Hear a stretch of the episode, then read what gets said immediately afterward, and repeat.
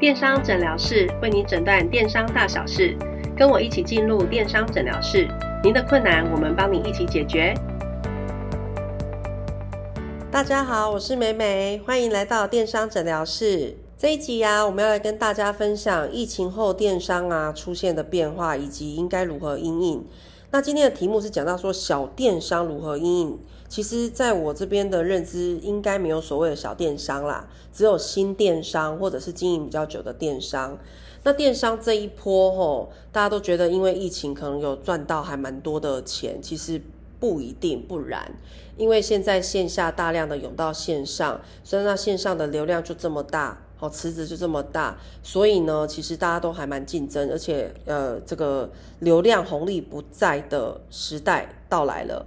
非常的辛苦。那讲到流量啊，其实之前我们有说开放让大家可以写信来询问，大部分的人关注的跟询问的都是关于流量变贵了怎么办？那关于流量变贵啊，今天我们不谈，下次我们可以深聊。但是流量变贵这件事情已经回不去了，回不去了，我又要赚钱，那所有的线下流量又演到呃，所有的线下流量又大量的涌入到线上。瓜分了，我应该怎么办呢？所以今天跟大家来聊几个故事。呃，前几年陆客来台湾的时候很夯，就是各个地区的伴手礼。我们这边有一个案例，他是专门做呃这个当地农产农产特色的伴手礼，他只做线下店。可是因为陆客不来了，他就开始试着转型做线上的经营。但是线上毕竟不是他的强项，他没有办法面对面的。跟客人去做互动的时候，他不知道怎么卖东西。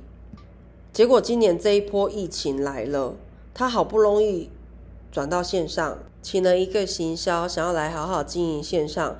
然后又遇到疫情大爆发，他真的欲哭无泪。第一，线下店完全没有人，除了之前入客减少之外；第二，他的行销对于线上的经营其实也才刚在摸索，所以呢就来跟我们求助，这是一个案例。那第二个案例呢是直播哦，过去专门在做直播，比如说服装销售的，他已经非常的成熟了。那现在因为遇到了疫情，其实大家都过去不看直播，都已经改变了生态，都愿意去看。可是为什么直播也来跟我求助呢？这两个故事都是因为 F B 流量它已经红利不在了，所以当所有的流量涌入到线上的时候，瓜分的这一些可能经营比较时间短、跟知名度不那么大的品牌，他们就没办法很好的去产出营收跟业绩。那最后啊，再跟大家分享一个，就是大品牌也开始经营电商的，就是家乐福。好，我没有自录来，没有为他做做广告宣传，是因为我要表达的是，家乐福我们都知道百分之九十来自实体店的营收，可是呢，不论是因为疫情还是因为数位转型的考量，他们在二零二一年预估线上营收可以到达四十亿。好，这是最新的消息。那也因为疫情改变了大家的习惯，大家都习惯去现场直接搬东西。现在线上，他就可以帮你把货送回家。他们预估到二零二五年的产值是八十五亿，而八十五亿只占它全部营收的一成哦。你看这个这个这个数据有多么的吸引人。那我要谈的这三个故事，就是要跟你们谈说，既然流量变贵了，那我还有什么方式可以让我赚钱？那其实最重要就是你要把你的流量留住。记得我们第一集有谈到私域流量，所谓的私域流量有两种方式。第一种，你可以从官方网站做订阅制把人留住；第二种是 Line，因为现在 FB 现在真的是比较辛苦一点。那 FB 呢，你点了赞，以为这个流量都是你的嘛？其实不是，它都是 FB 的。那 Line 的部分，你只要去加入你的 OA。好，成为会员，他就可以变成你的跟他做推波的互动。但是你觉得赖的流量是你的吗？也不是。但是至少赖它现在的红利还不错，所以我会建议刚创品牌，或者是说有做这个转型到官网的这一些品牌，可以做赖跟官网的私域流量累积。所以刚刚一开头讲到小电商，其实应该讲新电商。新电商经营最重要就是你要把流量流流量。你要把流量留在你的官网，那再来是刚刚有讲到一个专门做直播的，那流量在官网，问题来啦，那我要做直播的怎么办？其实是市场上有一个工具啊，它叫做 On Page 直播，它可以直接把你 FB 在做直播的画面搬到你的官网去，所以慢慢的让消费者知道说，哦，原来在官网除了可以购买。可以浏览你的商品之外，你也可以去做直播的观看，那流量就不会分散了。所以，当你把流量从 Line 导进来，广告导进来，都可以进入到官网，让消费者可以快速找到他要的商品的时候，你的成效就不会太差。那第二个呢？为什么我刚刚讲到家乐福？你们一定有在大型的网站，类似家乐福哦、虾皮哦这些品牌看过。有一个猜你喜欢有没有？其实啊，这些大品牌他们在做这种猜你喜欢，叫做推荐引擎。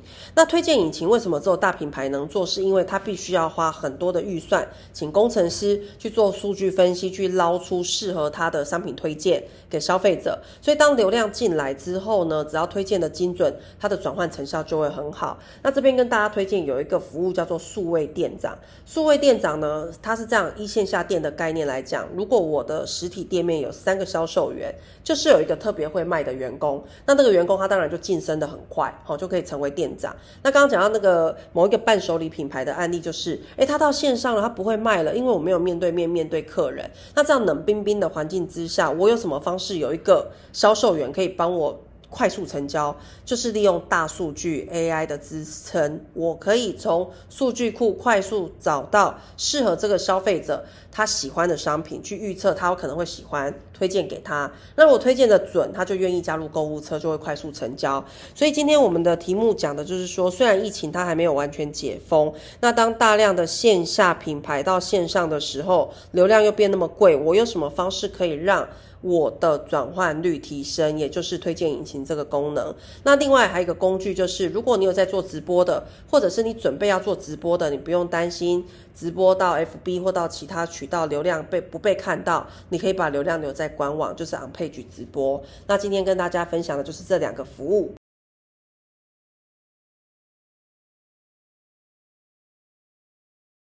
好，又到了我们的 Q&A 时间啊！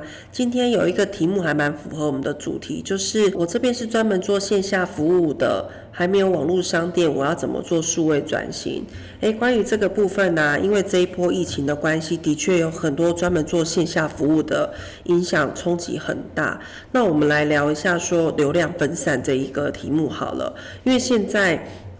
实体店没办法开，那通通都挤到线上去了。那线上的流量又非常的分散，不是从 FB 就是 Google，还有一个做法就是 Line。